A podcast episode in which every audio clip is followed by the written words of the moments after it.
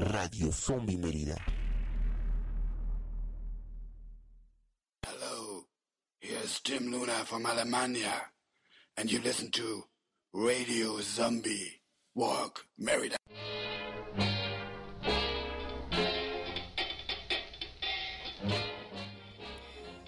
Muy buenas noches, ya iniciamos una edición más, la edición número 15 si no me equivoco de Radio Zombie Mérida. Yo soy Kevin Manrique, me da muchísimo gusto estar transmitiendo para todo México eh, desde la República de Yucatán, podemos decir. Vamos a, fundarla y a, independizarnos, no, desde Mérida, Yucatán, para todo México y todo el mundo, porque de repente nos escuchan en Eslovaquia y en Alemania y en, Rumania y en Transilvania. Pero bueno, en lo de Eslovaquia era cierto. De hecho, hoy tenemos un invitado, una entrevista especial con Tim Luna desde Alemania, con Sergio Aguilar, que está ahí este, de enviado especial, averiguando costumbres, leyendas de terror, etcétera. Pero bueno, está conmigo eh, Stephanie, que pues está como locutora en, en este momento, y pues le cedo el micrófono a ella. Bueno, buenas noches a todos. Qué bueno que nos pudieron acompañar y a los que no, pues que alguien se los recuerde. Recuerden, este, hoy el tema es muy interesante. Hoy, hoy sí no se los voy a spoilear, spoilear otras veces, como que lo revelo antes de tiempo, pero hoy sí me voy a contener. Este, pues bueno, como muchas cosas, como dijeron, nos manda alguien nos mandó saludos desde Alemania, tenemos tenemos invitados especiales, este, muchas sorpresas durante todo el programa y pues espero que les guste. Y bueno, como dice Stephanie, eh, hoy no estamos tampoco solos en la cabina. Eh, ahorita antes de dar los agradecimientos a todos los que forman parte de este programa, también le hago un atento saludo a nuestro invitado directamente desde el programa de Alma Roquera, que se transmite por eh, Radio Anahuac Mayab. Está con nosotros Ramón Lago Agar. Muy buenas noches, Ramón. ¿Qué pasó, chamacos? Muy buenas noches. Pues muchísimas gracias por haberme invitado a su programa desde que iniciaron he querido venir a visitarlos. Ustedes saben que mi pasión más grande antes que el rock es el cine de terror. Y qué mejor manera de, visitarlos con algo de rock y de, y de terror para amenizar el programa. Yeah, pues así está. En un momento más debe llegar Carolina, es la conductora igual titular, si no es que ahorita está cruzando la puerta. Eh, y bueno, aprovechamos también a eh, hacer un agradecimiento, un atento agradecimiento a todos los que hacen posible este programa. Hacemos un agradecimiento a Zombie Walk DF. También hacemos un agradecimiento a la Universidad Anahuac Mayab que nos retransmite los miércoles y los lunes, si no me equivoco. A ver, productor. Miércoles y jueves a las nueve y media de la, de la noche. No hay viernes que no se me olvide, no hay viernes que no nos lo recuerde el productor. Está, eh, que le mandamos un saludo y un agradecimiento, él es Andy Manrique. Y créanme que si pudieran verlo y tomarle una foto ahorita, tiene este, no, no, encuentra orejas para ponerse audífonos y escuchar todas las transmisiones que, que, hay en este momento del programa para que todo llegue a la perfección a sus oídos. También está con nosotros el primo, que seguramente nos dará, pues nos dará alguna observación de lo que es experto, que son las series, sobre todo si son series de ciencia ficción o terror, pero igual nos puede hablar por ahí de las series que mejor o impacto hayan tenido en lo que se refiere a la música en su pues en su larga carrera de ver series, ¿no? Esa difícil esa difícil carrera.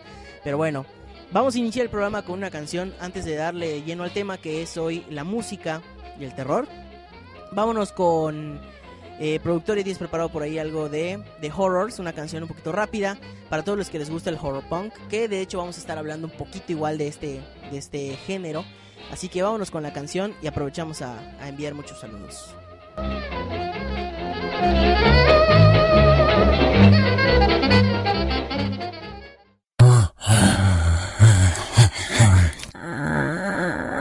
¡Ay! Ya se escaparon los zombies. Ponles música para que se calmen. Estamos de vuelta después de haber escuchado esta canción de The Horrors, una banda eh, pues medio ponqueta, medio horror punk. De repente dieron su salto a lo medio electrónico, psicodélico y ya no me gustó tanto. Hubo otros que dijeron que ya de ahí se, se fueron a lo bueno, pero bueno, vamos a, vamos a dar inicio a este tema y les voy a recordar dónde pueden enviarnos sus comentarios en el Twitter eh, con el hashtag Radio Zombie Mérida y también en el Facebook como Zombie Walk Mérida. Ahí nos ponen los comentarios que ustedes quieran, ya sea en las publicaciones que hacemos o también en el muro. O sea, ahí lo ponen y aquí vamos a leer sus saludos. y vamos a decir todo lo que ustedes tengan que decir. Recomienden bandas si quieren, eh, si quieren escuchar alguna, si quieren pues decirnos, no, pues esta banda es la más chida en el terror o algo así. Eh, recomiéndela y nosotros aquí vamos a estar pues tomando en cuenta el comentario, leyéndolo y saludando. Aprovecho a saludar a Carolina Rosa, que no había tenido oportunidad, está entrando prácticamente a cabina. Eh, le mandamos un saludo, es una de las conductoras titulares. Caro, ¿cómo te encuentras esta noche? Buenas. Regresando de Silent Hill, de mi tenebroso trabajo. Buenas noches, ¿cómo están? Espero que no me hayan extrañado mucho. Sé que nos vamos a divertir como siempre. Y aquí tenemos un super invitado que no había tenido oportunidad de saludar. Hola Ramón, ¿cómo estás? Un gustazo como siempre verte de las lejanas tierras del Maya. Muy bien, me están aquí regañando. Va a pasar a Ramón. Que, eh, no sé de qué estamos hablando, Kevin, ilumíname. Bueno, Ramón, ¿tú qué esperas del tema de hoy? O sea, es- de ley siempre empezamos con esto. ¿Qué es lo que esperamos del tema de hoy? Ah, por cierto, les recuerdo, estamos en la página. Obviamente, si nos están escuchando desde la página, ahí está el chat para que platiquen y digan y hagan todo lo que deseen. Y nosotros igual vamos a estar pendientes de sus comentarios. Ramón, ¿qué esperas del tema de hoy? La música y el terror. ¿Tan importantes una para la otra? Eh, sin duda alguna, fíjate que analizando la historia de el cine de terror va mucho de la mano con el género rock, sobre todo gracias a bandas del calibre de, de no sé, posiblemente Misfits, que es el horror punk, de Black Sabbath, tenemos pues claro al grandísimo Alice Cooper, eh, tenemos inclusive a Kiss. Eh, un dato curioso, rápidamente, hablando de, de lo que platicábamos referente a los soundtracks. Una buena película requiere un buen soundtrack. Y nos mencionaba también la compañera Stephanie que hay buenas películas con mal soundtracks y hay buenos soundtracks de muy malas películas. Yo quiero hacer mucho hincapié en una ul- película que salió recientemente ahorita en el cine, la película Dark Shadow, Som- Sombras Tenebrosas, de Tim Burton, que es la primera película de Tim Burton que no es única y exclusivamente con música instrumental. Si se dan cuenta, durante la película y el todo el soundtrack son canciones eh, cantadas. Usualmente pues usa a- al, al músico Hans Zimmer, si mal no recuerdo. No, ah, perdón, Es Danny, Danny Elfman. tiene razón, tiene- utiliza a Danny Elfman siempre de cajón y por primera vez en toda su historia de eh, cinematográfica utilizó canciones cantadas por artistas de la talla de Iggy Pop, de Alice Cooper, que por cierto es un cameo increíble, el que no lo haya visto se lo está perdiendo de veras. ¿No lo has visto? Está genial, está Ah, perdón, está genial, dijo no la he visto, está genial la película, ampliamente recomendada y el soundtrack igual está increíblemente bueno. Ah, eh, claro que sí, eh, me parece que ibas a platicar referente a... ¿A, Bueno, antes de comenzar el tema también como que de qué esperamos, bueno, es importante identificar algo, la diferencia entre un soundtrack y un score. El soundtrack puede ser la cuando utilizan en una película piezas musicales de otras personas, no necesariamente el, eh, la persona que está haciendo música para la película. Como el caso de Dark Shadows, puede ser que tienen un soundtrack compuesto por música de hip hop, de Kiss, de este, Alice Cooper. Eso vendría siendo un soundtrack, la musicalización. No necesariamente, o sea, que concuerda con la película, pero no, es, no fue hecha para la película. Y el score es la, propiamente la música creada para la película.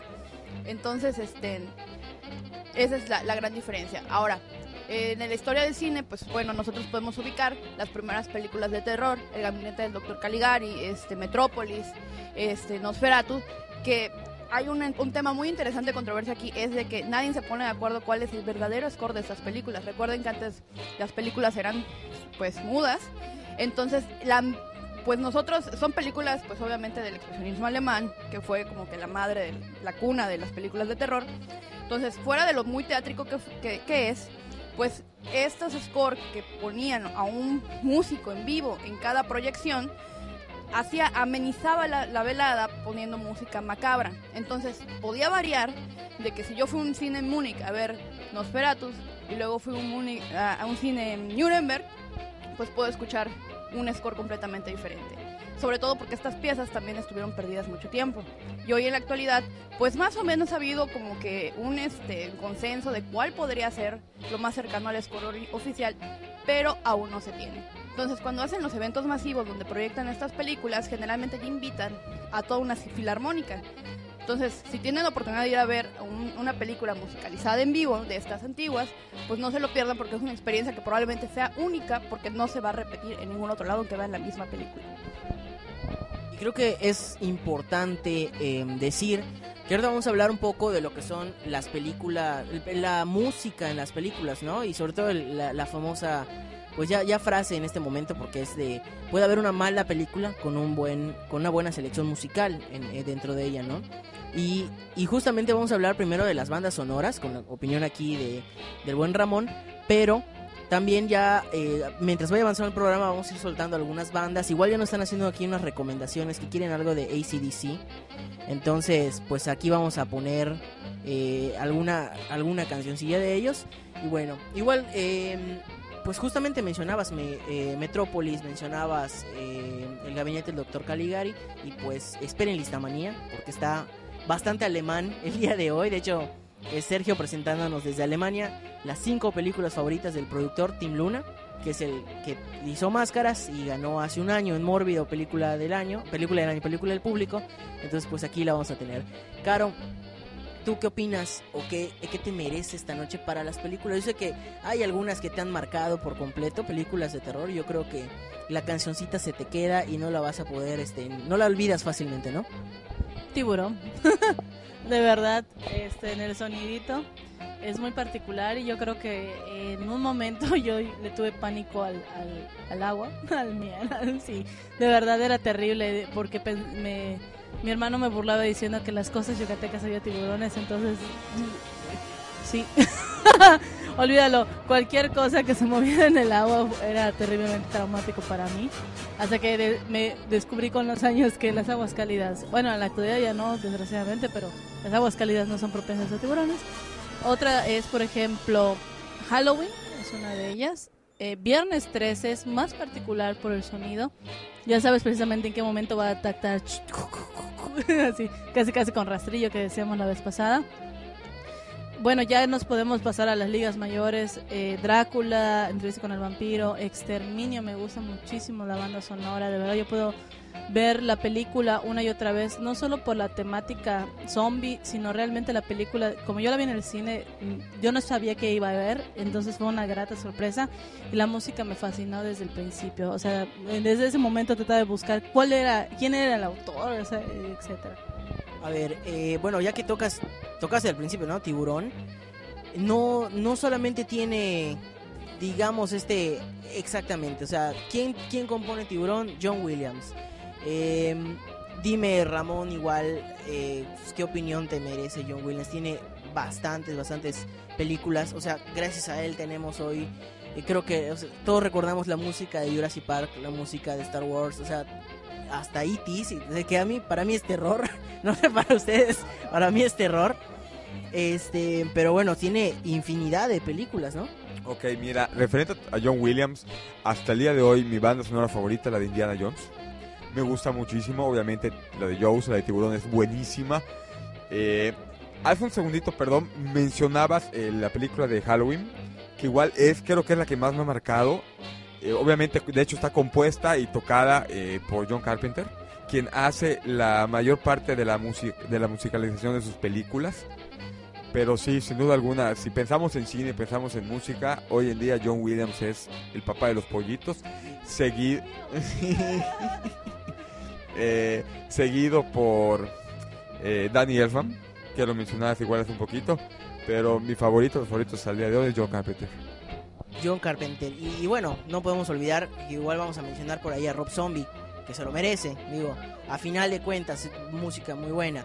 Pero Stephanie, yo sé que también tienes por ahí un compositor que igual no le pide nada a otros compositores, ¿verdad? Claro que no. Bueno, es igual, hoy, hoy vine con, con los datos nerds de historia antigua del cine. Porque, ajá, exactamente, a mí muchas de las cosas que, que yo noto la diferencia es de que, bueno, antes pues no había bandas sonoras, era el score que te vendían y era completamente este, de música clásica, era instrumental. Entonces, pues no cualquiera podía venir a hacer una selección, o sea, tenían una, una orquesta y contrataban a músicos experimentados de cámara. Entonces, el caso de Berman Hellman, músico, compositor, escritor de música, famosísimo, ustedes probablemente tienen en su- eh, marcados en su memoria alguna canción y no lo saben, porque pues bueno, fue de la época de, este, de Hitchcock o de El Ciudadano Kane.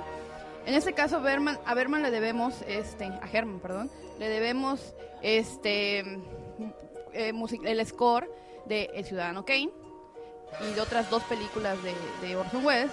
Le debemos también este, Psicosis, le debemos Vértigo, le debemos, eh, él, él escribió la música de Birds y su último trabajo, eh, la el score de Taxi Driver.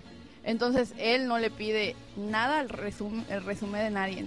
Este, además de que esas piezas fueron, bueno, su inspiración, él trabajaba muy de cerca de sus directores. Entonces dice que cuando trabajó con Hitchcock, que tuvo fácil como seis películas, no todas fueron de terror, recordemos que Hitchcock también hacía thrillers psicológicos y policiales. Este, y también participó en. Él recompuso la música del hombre que sabía demasiado. Bueno, pero ese es otro tema. El punto es de que, ¿qué decía él? De que tenía que trabajar de cerca con el director para empaparse de qué era lo que quería transmitir el director. En el caso de las películas de Hitchcock, de Psicosis y de Vértigo, una anécdota que él contaba, porque obviamente ya está muerto, era de que decía que las películas de Hitchcock se basaban en, en, este, en traumas o en fijaciones, de, este, en, en fobias en fijaciones. En el caso de psicosis era una fijación, en el caso de vértigo era una fobia, que era algo repetitivo y que te causaba estrés. Entonces podemos, mo- de que son bandas sonoras comple- complejas, pero si las podemos desglosar, vemos que hay sonidos que se repiten a diestra y siniestra y causan una sensación de estrés o de claustrofobia. En esa parte espero que desde donde esté Sergio Aguilar no me mande un mensaje así de violento de agresividad. Temo decir que, me atrevería a decir que eh, muchas de las películas, más bien la mayoría de las películas de Hitchcock están fundamentadas en muchos principios de psicología y propiamente muchísimo de cine, o sea, está mezclado. Conocía bastante bien a su público y todo ello decían que era si no era más bien sus propias fobias y miedos, sino que era las- la parte que le intrigaba de poder controlar de su propia naturaleza. Recuerde que esta es una humilde opinión, todos los amantes de Hitchcock que vayan a salir a, decir, Carolina, ¿qué te pasa? Bueno, si me equivoco, de verdad es una opinión, no sé, piénsenlo, pero de que está muy fundamentado en las corrientes psicológicas y en todos los principios de los protocolos de psicología de fobias, casan perfectamente. De hecho, es buen material para dar clase. Si hubiera tenido tiempo, lo hubiera dado a mis alumnos. No sé, Kevin, ¿tú qué opinas? Bueno, eh, como decía Stephanie, justo ese era el comentario que iba, que iba a hacer. Eh, fue muy básico lo que dijo. Este, se llama. Eh, ¿Nos puedes repetir el nombre, Stephanie? Berman Herman. Bergman Herman. Ahí está, para que lo apunten y bajen sus bandas sonoras. Eh, eh, lo que, a lo que voy es que es algo tan, tan sencillo que, que utilizó que incluso recuerdo una referencia en donde decía que Hitchcock no quería utilizar esa, esa, esa pieza sonora y, le, y él lo- le tuvo que decir, mira, haz la escena y vela con mi música y vas a ver que te va a gustar y terminó, terminó gustándole. Sí, sin duda alguna, eh, la influencia musical en las películas de Hitchcock. eh, yo sigo pensando que sin esa musicalización no hubieran sido lo mismo. Es como el caso del Exorcista con eh, la de Tubular Bells de Mike. eh, ¿Cómo se llama? El, el- el Mike, el del Exorcista, el de Tubular Bells. el compositor de la canción del exorcista. Bueno, si quieres lo vamos a dejar para después del corte porque estoy leyendo por aquí que no solo es un compositor. Entonces vale la pena eh, este, revisar ese dato, pero nos vamos a ir con Scream de un grupo que nos está nos está recomendando. ¿Quiénes son? Por favor, The Misfits, los padres del horror punk. Disfruten los chamacos, está de pelos. Pues vámonos, vámonos a la canción.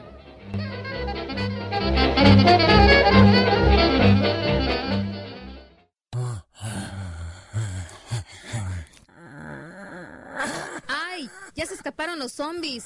Ponles música para que se calmen.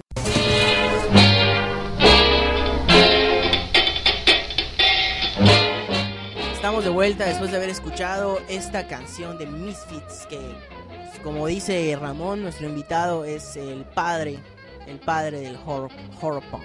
Stephanie yo sé que a ti te gustan. Y si no te gustan, me voy a sentir, me voy a sentir sorprendido.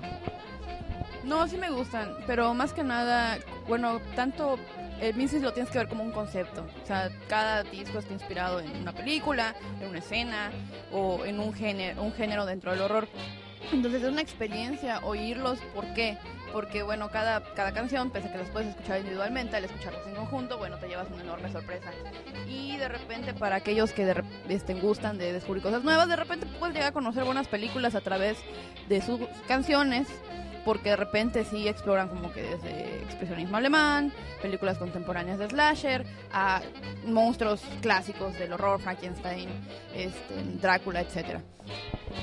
De hecho, la canción Horror Hotel eh, de Misfits, eh, pues habla particularmente, el, el título está basado, en, está, está inspirado en la película de Alfred Hitchcock de Psicosis y eh, la, la rola está muy buena y como tú bien dices, las canciones que sacan eh, están relacionadas con alguna película, con alguna escena y la verdad es que todo mi respeto para The Misfits y también quiero hacer mención a esta banda Avenged Sevenfold, si la conocen aquí.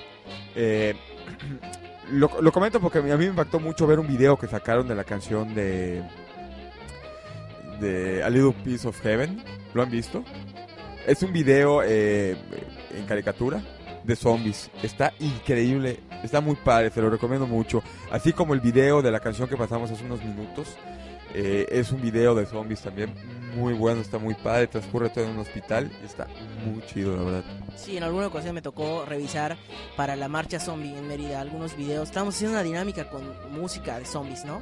Eh, creo que el ganador, para ganar tenías que poner en el muro de la marcha zombie un este un video que tenga que ver con zombies. Entonces, pues por ahí nos compartieron este este este de Misfits. Y bueno, aún así estábamos hablando de de todo lo que ha influido para lo que se refiere en el cine a las películas. Y a mí sí me gustaría preguntarte, Stephanie, igual Caro, ¿qué película mala recuerdan pero que les haya gustado el, el soundtrack? La Reina de los Condenados. Es horrible e infame esa película, pero el soundtrack marcó mi adolescencia. Igual y, pues bueno, si aquí, ahorita nos está escuchando algún conocedor, o bueno, como nuestro invitado, y dice, pues no eran tan buenas. Pero bueno, si eres un adolescente y tienes como que coqueteos con el rock, pues es- en ese momento te parecía la cosa más genial del mundo. Es un buen soundtrack para, pues, un ejemplo de una muy mala película y un buen soundtrack. También otra película, bueno, las Scream, de repente compraban los derechos de, eh, con de canciones de Marilyn Manson y otras buenas bandas y las películas de mal en peor. Pero bueno, aquí hay, hay un fan, pero bueno, hay que admitir que son medias malas. A mí, por ejemplo, una película que es nefasta es Valentine. Ahorita, ahorita continuamos, Caro, rapidísimo, nos, nos comentan por acá que, que si hay complacencias, pues hay que llegar temprano para que el productor las, las tenga por ahí, las pueda programar. Eh, sí dice que al final las que alcancen vamos a, a ponerlas. También nos preguntan, bueno, nos dicen que por favor recomendemos películas, o sea que películas con muy buenas bandas sonoras. En ese momento nos recomendaba Vértigo de Alfred Hitchcock, eh, Stephanie. Entonces, si no la han visto, búsquenla y esperen a Lista Manía porque de verdad tienen que ver estas películas que les vamos a recomendar. Son cinco muy buenas películas alemanas que tenemos que, que tener en cuenta. Ahorita, eh, sí, bueno, Memo nos manda un saludo por Twitter. Dice que está con nosotros en, en presencia, o sea, en espíritu. Y eh, también aprovechamos y enviamos un saludo a Patty, que cumplió años, si no me equivoco, ayer o hoy. Eh, ya no recuerdo porque el Twitter, el Facebook de repente cambia las, las fechas, pero muchas felicidades. Entonces, continuamos, Caro. eh, con lo que nos andabas diciendo, un- películas malas ahora sí, que, que, te, que te hayan dejado esa banda sonora ah, en tu cabeza. Me cortaron la inspiración, pero sí, había varias películas en mi mente, pero ya se fueron algunas.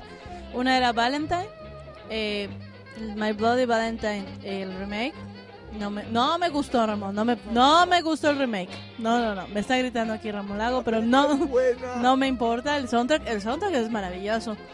Valentine también. Y mm, creo que Scream también. Pero la primera, como dice Stephanie, la primera de Scream, la, la banda sonora era bastante buena. Creo que era lo único que valía la pena. Y películas que no son de terror, pero sería unas relacionadas con personajes vampíricos que brillan.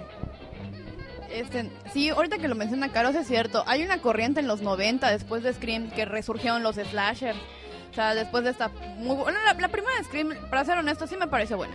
Me costó muchos años entender la trama complicada del final, pero luego cuando llegué, ya me considero un adulto dije, ah, ¿con qué era eso? Pero la banda sonora siempre me gustó. Como menciona Caro, Valentine, el remake de My Bloody Valentine y otra serie de películas menores. Ahora, quiero, quiero una, una película que no es mala, pero tiene, no es mala, es buena. Y tiene un buen soundtrack, es la, el remake que hizo Rob Zombie de Halloween. No no le llega a los talones, no le llega a los talones al original, pero la banda sonora, o sea, si algo sabe hacer este señor, es escoger música.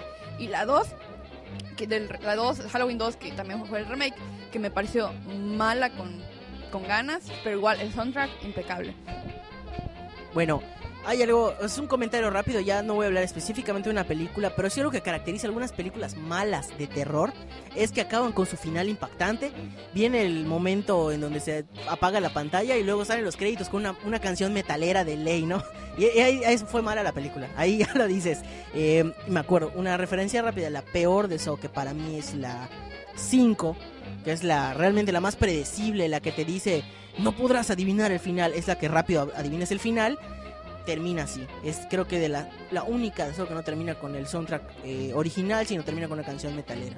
Eh, yo quiero eh, recomendarles mucho, si hablamos de buenos soundtracks, eh, a mi gusto, todas las películas de Viernes 13 han tenido muy buenos, tanto scores como, como soundtracks, como canciones. Y la parte 6, Jason Live, es a mi gusto no solamente la mejor película de Viernes 13, sino que además tiene el mejor soundtrack. Eh, para empezar, tiene al señor amo y maestro del universo obscuro, Alice Cooper, eh, cantando la canción de The Man Behind the Mask, me parece. Pero si hablamos de buenas películas con buenos soundtracks, yo creo que esa es excelente. Y quiero aclararle, por favor, a nuestra compañera, mi compañera de aquí de la izquierda, que no la pueden ver porque no tenemos video, que la película de My Bloody Valentine 3D es muy buena, muy divertida. A mí me gustó muchísimo. Las de Screen también son muy buenas. Y ya me van a quitar el micrófono. Bueno, sí, aprovechamos y les decimos ya que están ahí en el chat tan activos que nos digan si les, si les gustó My Bloody Valentine eh, en 3D. En Lo personal a mí no. Pero bueno, ya somos dos y aquí seguramente van a haber varios que sí. Y dicen por acá que, que respecto a La Reina de los Condenados es Otis Driftwood. Dice, las participaciones musicales de esa película fueron un punto de inflexión casi clásicos, dice, ¿no?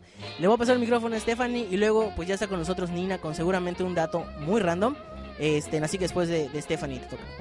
De hecho, sí, en La Reina de los Condenados, pues supuestamente, pues ya saben, la trama es que el Stat tiene una banda rock.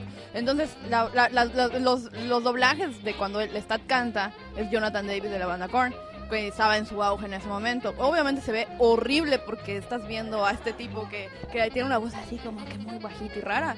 Y de repente cuando empieza a cantar es Jonathan Davis y dices, no, algo está muy mal. De eso yo creo que fue un punto muy malo para la película. Pero bueno, si ustedes solo, solo compren el soundtrack o bajen el soundtrack y escúchenlo, obviamente comprenlo legal, si pueden. Este, no estamos promoviendo la pira- piratería para nada. Este, otra, este, otra cosa, bueno, ya estamos en una época donde nos, las, los, las personas que hacen películas se pueden dar el lujo de hacer una mala película y un buen soundtrack. Antes que pasaba, era carísimo tener un soundtrack o un score. Entonces podemos encontrarnos antes de los años 70 infinidad de películas, inclusive, inclusive que se volvieron clásicos, que no tenían ni, ni musicalización. O sea, a lo mucho si de repente, bueno, porque obviamente no había ni Pro Tools ni nada de esas maravillas tecnológicas de hoy en día. Entonces, ¿qué hacían? Este, pues, no sé, hacían un loop y lo repetían las veces que tenían que repetirlo. Un caso muy famoso que recuerdo es este, esa película que se llama Whatever Happened with Baby Jane. No tiene música, pero es un clásico de- del cine. Este, se las recomiendo mucho. Ha de tener Whatever Happened with Baby Jane o ¿Qué pasó con Baby Jane? Es este, una de las últimas películas que hizo Bette Davis y John Crawford. Ya las dos veteranas al final de su carrera, esta película las revivió entre los muertos literalmente. Este es psicológico, eh, hay partes de que yo la vi cuando era muy chica la primera vez, pese a que es blanco y negro porque tampoco tuvieron dinero para colorearla. Es, es un clásico, sí la tienen que ver y re- yo les recomendé My Bloody Valentine, el original. El remake se me hizo diferente, no, no alcanzó a ser malo, pero definitivamente no fue bueno. Sí, sí ajá, es canadiense. Si la pueden ver, bueno, no creo que, al menos que alguien tenga una tele 3 en su casa, valdría la única forma de que la vuelvan a ver. No la recomiendo, normal.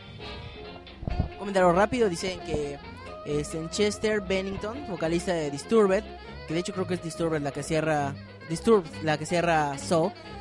bueno, eso es lo que me pone. Vocalista de Disturbed, cantante de The Or de Orgy, Jonathan Davis. Que incluso sale por unos segundos vendiendo boletos para el concierto de la película. Sin duda uno de los mejores. Bueno, sí, es que, o sea, el mayor fue Jonathan Davis. Pero eso, sí, sí hubo, sí, hay una confusión con esa película.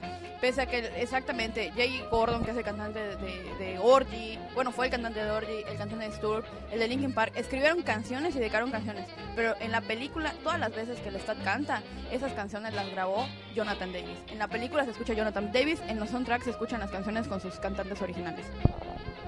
Hola, este es el dato random. Este, bueno, fíjense que uno de mis soundtracks favoritos es el de entrevista con el vampiro. De hecho, la primera vez que oí un clavecín, que es uno de mis instrumentos favoritos, fue en esa película. Y si alguna vez tienen la oportunidad de escuchar la banda sonora de entrevista con el vampiro en Sinfónica, se van a morir. Está genial. Gracias. Oye, rapidísimo un detalle de ese soundtrack. eh, la versión de Guns N' Roses de Sympathy for the Devil a mí me gustó muchísimo. Inclusive a lo mejor me apedrean, me escupen o me mentan la Mauser. Pero me gusta mucho más la versión de Guns N' Roses que la original de los Rolling Stones. Es que marcó una generación. O sea, yo puedo decir que yo oí primero la versión de Guns N' Roses y muchísimos años después escuché el original. Y además es un cierre puta, muy, muy padre. De que, bueno, no sé, si no lo han visto, pues no se los vamos a revelar. Pero como que el cierre es el, el des- desenlace y canción y una canción y una interpretación aco- o sea no sé no sé aquí hay expertos este, no sé aquí hay expertos que me pueden corregir yo no sé si la canción la hicieron para la película específicamente o grabaron la canción y pensaron que podía concordar con la película en cualquiera de los casos no te imaginas ese final con, con ninguna otra cosa está redondito eh, eh, esa canción.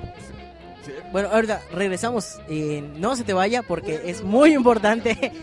Vámonos con la listamanía. Es eh, lo mismo. Les recomendamos que en ese momento compartan y, y tengan muy en cuenta. Vamos a, a recomendar cinco películas de terror, cinco películas alemanas de terror.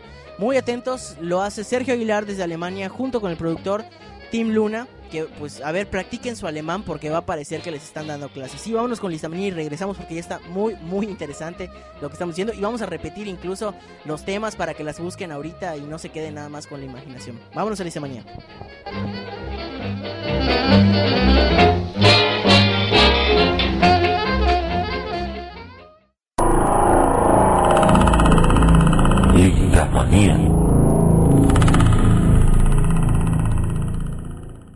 Hola, bienvenidas y bienvenidos a Listamanía. Una vez más eh, nos encontramos esta noche y vamos a revisar eh, las cinco películas favoritas del productor alemán Tim Luna, invitado especial en Morbido 2010 y 2011, donde presentó Tears of Cali y bueno, Masks el año pasado que se llevó el premio del público.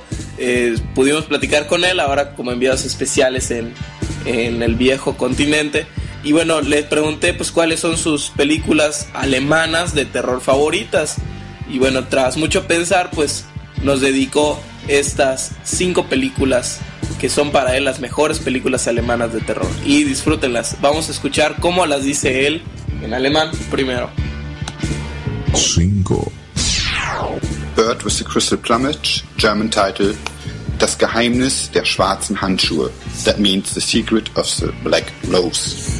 El pájaro de las plumas de cristal, una película de Darío Argento del año 1971, eh, 70 en algunos casos por el, por el año en que se produjo, que realmente es su primera película y es la que inaugura en buena medida el cine italiano giallo. Y como dijo Tim en un principio, es su título en alemán corresponde a una traducción que sería El hombre de los guantes negros, que bueno, es una de los mayores imágenes icónicas a las que recuerda este género. 4. Fourth, The Dead Eyes from London. Die toten Augen from Lo äh, von London. The Dead Eyes from London o Los Ojos Muertos de Londres es una película de 1961 de Alemania del Oeste, dirigida por Alfred Bochner, que ah, después de todo es una adaptación de una novela ah, de 1924 de Edgar Wallace del mismo nombre y también es un remake de una película eh, británica de 1939. eh, que la verdad no la había visto, no conocía nada de ella y se me hace muy interesante tras ver el plotline. Es una serie de asesinatos de hombres ricos que sucede en Londres y que terminan estando ligados a un grupo de ciegos que son los que perpetran estos, estos asesinatos y que están dirigidos por un personaje muy particular. Entonces sí les recomiendo mucho encontrarla y seguramente tendremos la, el review más adelante aquí en esta lista manía.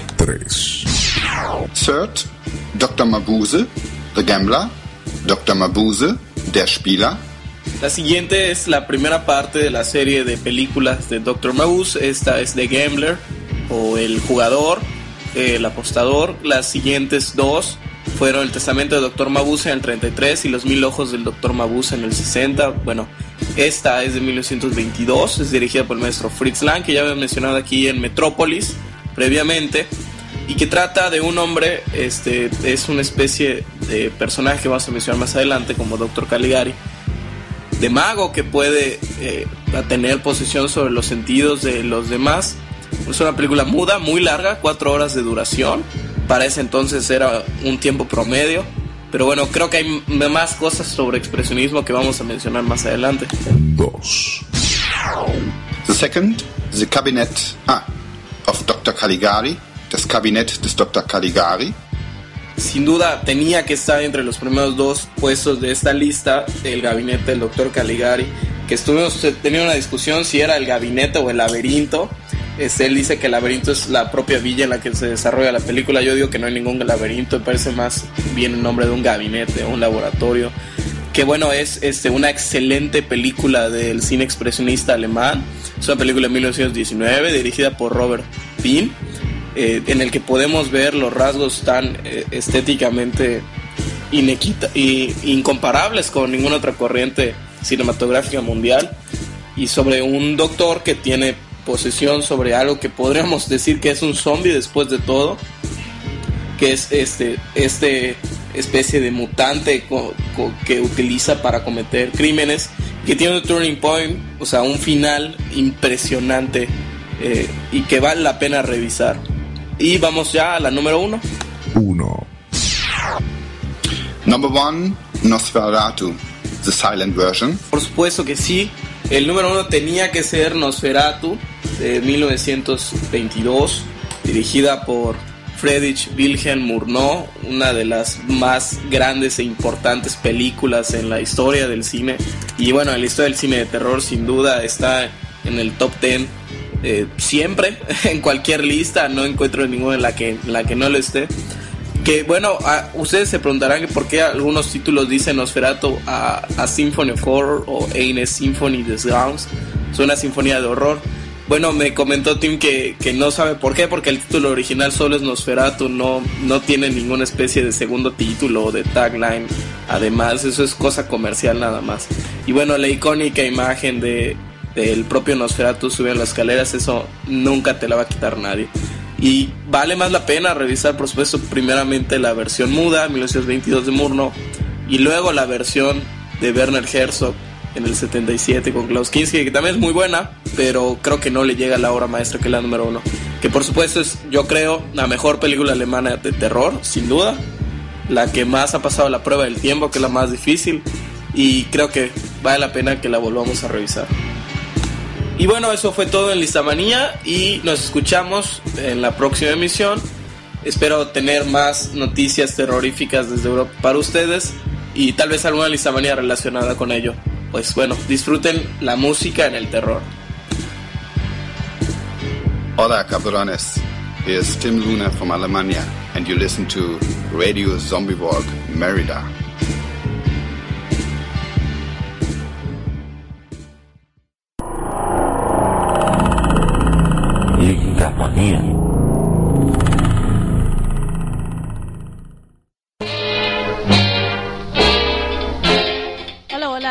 Noches, bienvenidos a Radio Zombie Mérida. Estamos aquí de vuelta sí, y vamos a seguir hablando de Bandas sonoras, soundtracks, ah, y ya se me olvidó la otra palabra. Scores, ándale, muy bien, gracias. Por eso quiero mucho a Stephanie, por eso me apuntador. Hace rato quería dar un comentario eh, que no me dejaron decirlo, eh, en lo particular cuando estábamos hablando de Darío Argento. Sí, está muy peleado el micrófono últimamente. Eh, a mí me gusta muchísimo. Eh, eh, comparan mucho las películas del Exorcista, espero no ofender a nadie, del Exorcista con Suspiria de Darío Argento por la temática diabólica, tranquilo, no, te, no, no empieces. Me vine a con la Venecia, ay, eh, Ramón creo que te voy a expulsar. La cuestión es que a mí me gusta mucho la música, vaya, vaya redundancia, de ambas películas. Son tenebrosas, son eh, muy envolventes, o sea, te meten en la trama. La trama es buena de ambas, pero la música como que le da ese toque que, ahí vamos a decirlo, muy, muy, muy local, la amarra, así como que hace que te enamores de esa parte de la, de la película. Pues yo sé que vas a decir que, que estoy mezclando uno con otro, pero es mi muy particular punto de vista, así que, a ver, Ramón, para que empiecen los comentarios. Ok, yo rápidamente nada más quiero aclarar una cosa a mi buen amigo el oso que nos está escuchando, el oso cariñoso, Manuel Olea. Compadre, antes de opinar, haz memoria, chamaco. Nada, nada, se le fue un comentario por ahí de, con, con los Stones, pero ya, ya se aclaró por acá. Nos dicen por acá que si alguien le latió el soundtrack de Resident Evil 1, dice muy buenas rolas e igual las piezas compuestas por Marilyn Manson, supuestamente, dice, ¿no? Y también pues que no se nos olvide eh, Depeche Mode, Splignot, eh, etcétera, etcétera, etcétera.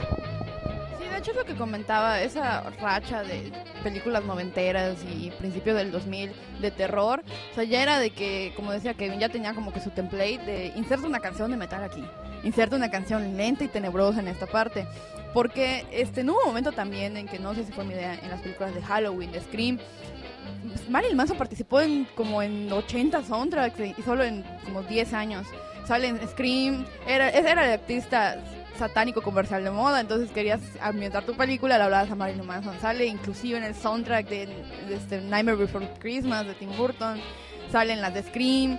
En cualquier película underground americana, medio Hollywood, que ustedes pues, puedan este, pensar en este momento, entre 90 y 2000, sale Marilyn Manson. La banda de Resident Evil es muy buena. Entra en esto de que habían películas pues que fueron buenas con un soundtrack también bueno. No, o sea, el soundtrack no es una obra, no es, no es una obra de arte, ¿por qué? Porque también como que llegó esa temática de inventamos canciones de los grupos de moda de metal o los grupos de moda así medios heavy. Sin embargo, pues sí, es muy bueno. Ahorita pues vemos Resident Evil y pues no nos imaginamos esas escenas de acción con la sensual Mia, Mila Jovovich sin esa música así intensa. Va, pues vamos a mandar con un comentario de Nina. Eh, pues igual el chat anda activo en lo que se refiere, sí están eh, muy encantados con la bandas, las bandas sonoras, eh, sobre todo las que traen bandas muy muy buenas.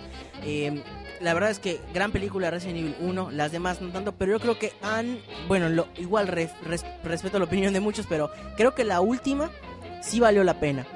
Eh, igual, igual, el 3D y varias cosas de la historia ya habían arruinado mucho la historia. Regresa el director de la primera película a tratar de salvar algo que ya parece estar eh, pues ya perdido en, lo, en el vacío, ¿no? Nina con un, un comentario random.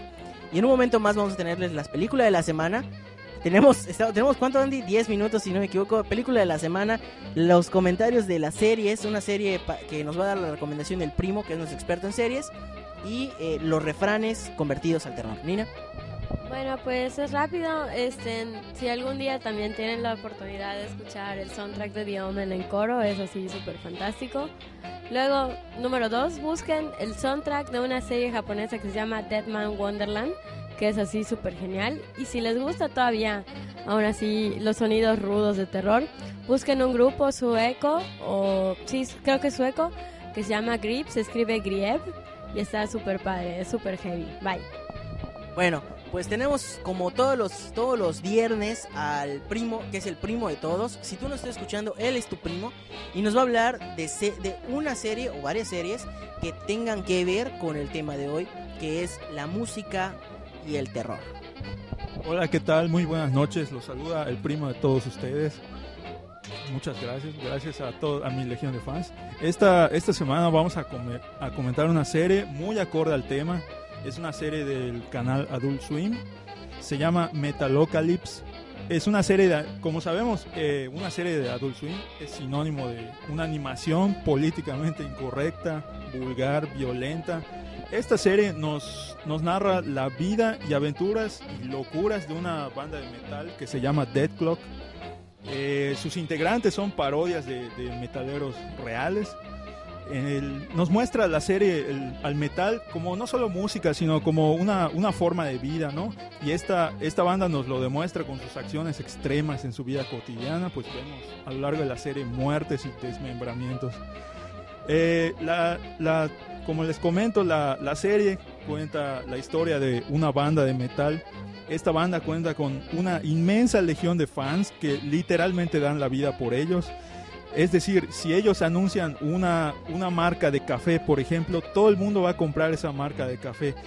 Lo que, por lo que son, ellos son millonarios y tienen un mundo de presupuesto para sus locuras. Asimismo, la, la banda tiene una, un grupo de detractores que creen que son los jinetes del apocalipsis. Eh, la serie es muy buena, cuenta con las voces de, de, de metaleros este, reales muy conocidos como los integrantes de Metallica, por ahí eh, se nos aparece Axel Rose dándole la voz a un, a un payaso cocainómano. La serie es, es, muy buena, es muy divertida. Si les gusta el metal, van a disfrutar. La música es, es increíble. Si tienen oportunidad, chequenla, no se van a arrepentir. Le deseo el micrófono a Estefan. Bueno, es que esta, esta, serie es así preciosa. Todos los que nos gusta el metal, sale, este, ha sido cameos Joe Satriani, Steve Vai es como dice ellos, los miembros de Metallica, o sea, Mike Patton. Entonces, yo soy fan de esa, este, de esa serie. De hecho, dur durante un tiempo yo hacía este campaña para que la, toda la gente, oye, ¿viste Metallica? ¿Viste? La paso, porque es muy buena. Desafortunadamente, cuando empezó a transmitirse eh, en, en, en, México cortaron Adult Swim, pero la verdad, si tienen la oportunidad de verla, véanla, buenísima y chistosa. Metalocalypse. Y pueden, de hecho, tienen los, la banda, fue tan buena la película, la película, la serie, que de hecho tiene su, su soundtrack. O sea, lo pueden comprar, lo vendieron como discos, ya va en la tercera, cuarta temporada. O sea, no, no, no pierdan tiempo, descárguenla o cómprenla. Eh, nos, dice, nos decían por acá en un rápido comentario a ver que diga los nombres completos. Ese primo se gana una postal si lo hace. Le pregunté y me dijo que no se acuerda que son nombres como nórdicos. Si nos los puedes poner para que los leamos. Ahí va Stephanie. Nos vamos a ir con película de terror de la semana este, esta noche en vivo y por Carolina Erosa, que seguramente nos tiene una sorpresa por ahí. Corre, Andy.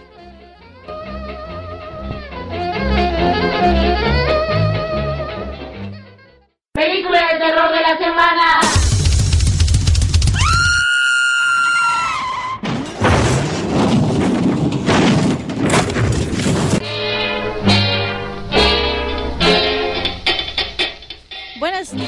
Muy, buenas noches. Bienvenidos a la película de terror de la semana. En este caso vamos a hablar de una película de terror relacionada con la música de y una muy particular que es la pequeña eh, tiendita del horror o del terror, The Little Shop of Horrors, que es, es una película de 1960. Originalmente esta película te cuenta la historia sobre una planta que empieza a devorarse con Seymour, como dice aquí nuestro compañero, a, los habitantes, o más bien los visitantes a una floristería. Pero yo les quiero hablar en particular, en mi muy particular punto de vista, yo me enamoré de la película del 86, protagonizada, eh, que valga la redundancia, este sí fue un musical 100%, dirigido por Frank Oz.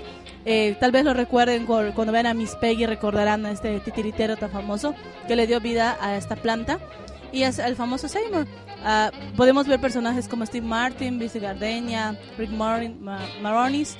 Eh, si vieron los fantasmas, hay bastantes personajes muy entrañables y sumamente divertidos. Podemos ver un poquito de nostalgia de, de los grupos como The Supreme, bueno, más o menos en ese entonces, eh, no, no es propiamente, pero sí como que unos guiños muy particulares y eh, se las recomiendo bastante si quieren pasar un buen rato, si quieren reírse, si quieren horrorizarse en ciertos momentos y también admirar lo que ya creo que estamos perdiendo desgraciadamente por el 3D y esa es la película de terror de la semana.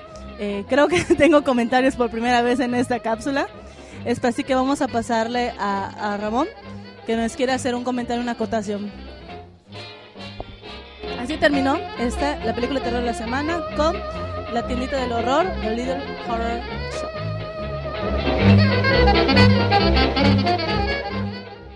Película de terror de la semana.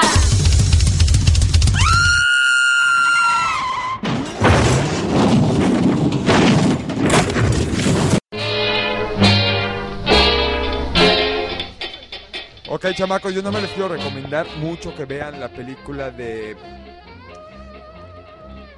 Ah, perdón, eh, yo quiero recomendarles mucho la película de culto eh, de Rocky Horror Picture Show. Si hablamos de música y cine de horror o terror, van de la mano. Y tuve la oportunidad de ir a Nueva York a una presentación en Noche de Halloween de esa película. Fuimos disfrazados, se tiran palomitas, se tiran burbujas. Está muy padre, se lo recomiendo mucho. Y una última recomendación de películas musicales de terror, la de Repo de Generic Opera. No sé si alguno de acá los presentes ya la ha visto. Recomendada ampliamente, muy buena película. Es todo, gracias. Respecto a la película de terror de la semana, y este existe una versión antes, de los años 60. Sale este, y sale Jack Nicholson. Aquí, aquí el punto aquí es que sale Jack Nicholson a los 16 años. O sea, ni siquiera se parece a Jack Nicholson. Porque yo pensaba que Jack Nicholson era de esas personas que nacieron viejas. No, sí fue, sí fue joven en algún tiempo. Bueno, ya averiguamos los nombres, el primo los tiene, pero ya nos está este, comiendo el tiempo. Yo digo que Andy, el productor, nos vamos con los refranes. Vamos con una canción que es complacencia, que nos la están pidiendo por acá. Ya quién sabe quién va a ser el afortunado que se llevó la canción que pidió. Chance ya ni está escuchando, pero la vamos a poner. Y regresamos para cerrar el programa, ¿va? bueno, pues regresamos en un momento.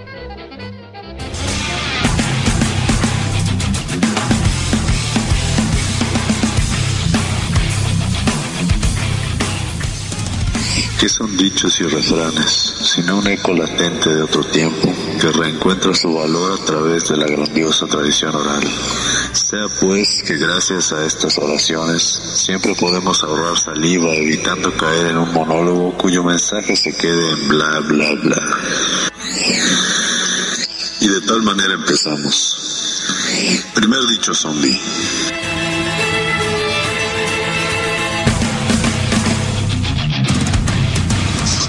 Parece que la vaca de la vecina nos daría más chacina, nos daría más sangre, más cecina. Y con esos vecinos que parecen vacas, hermano de manada, hoy seguro que te atracas. Versa el original. Parece que la vaca del vecino da más leche. Usualmente esto se dice de las personas envidiosas que están más al pendiente de un negocio ajeno que del propio.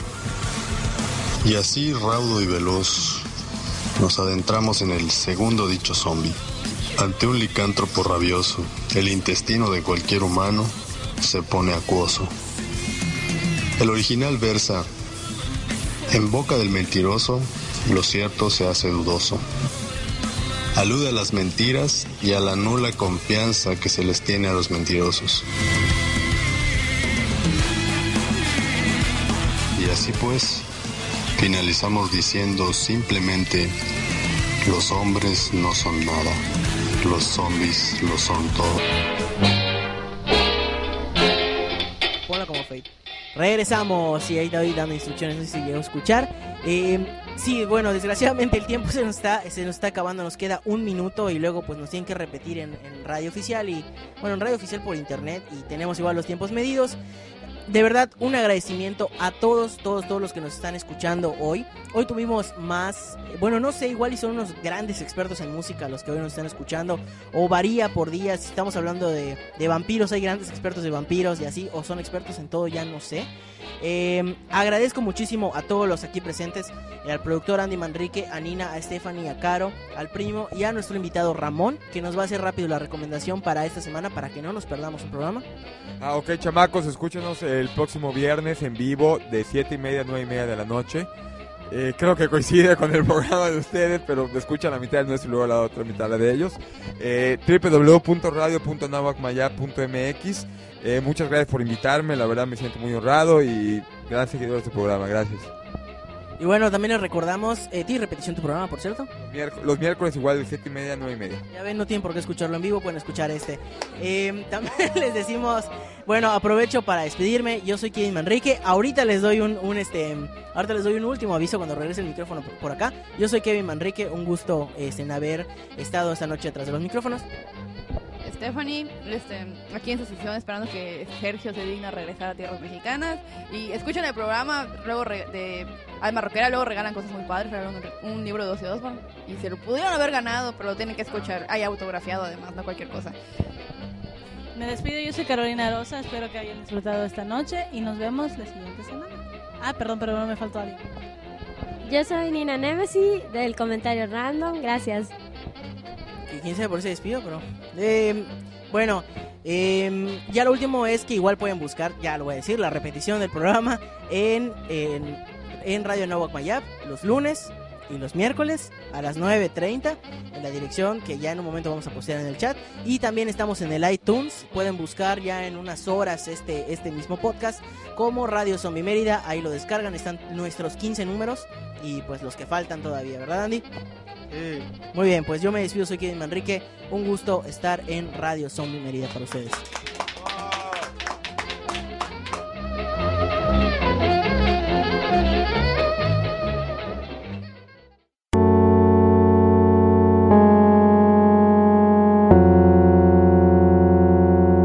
Radio Zombie Mérida.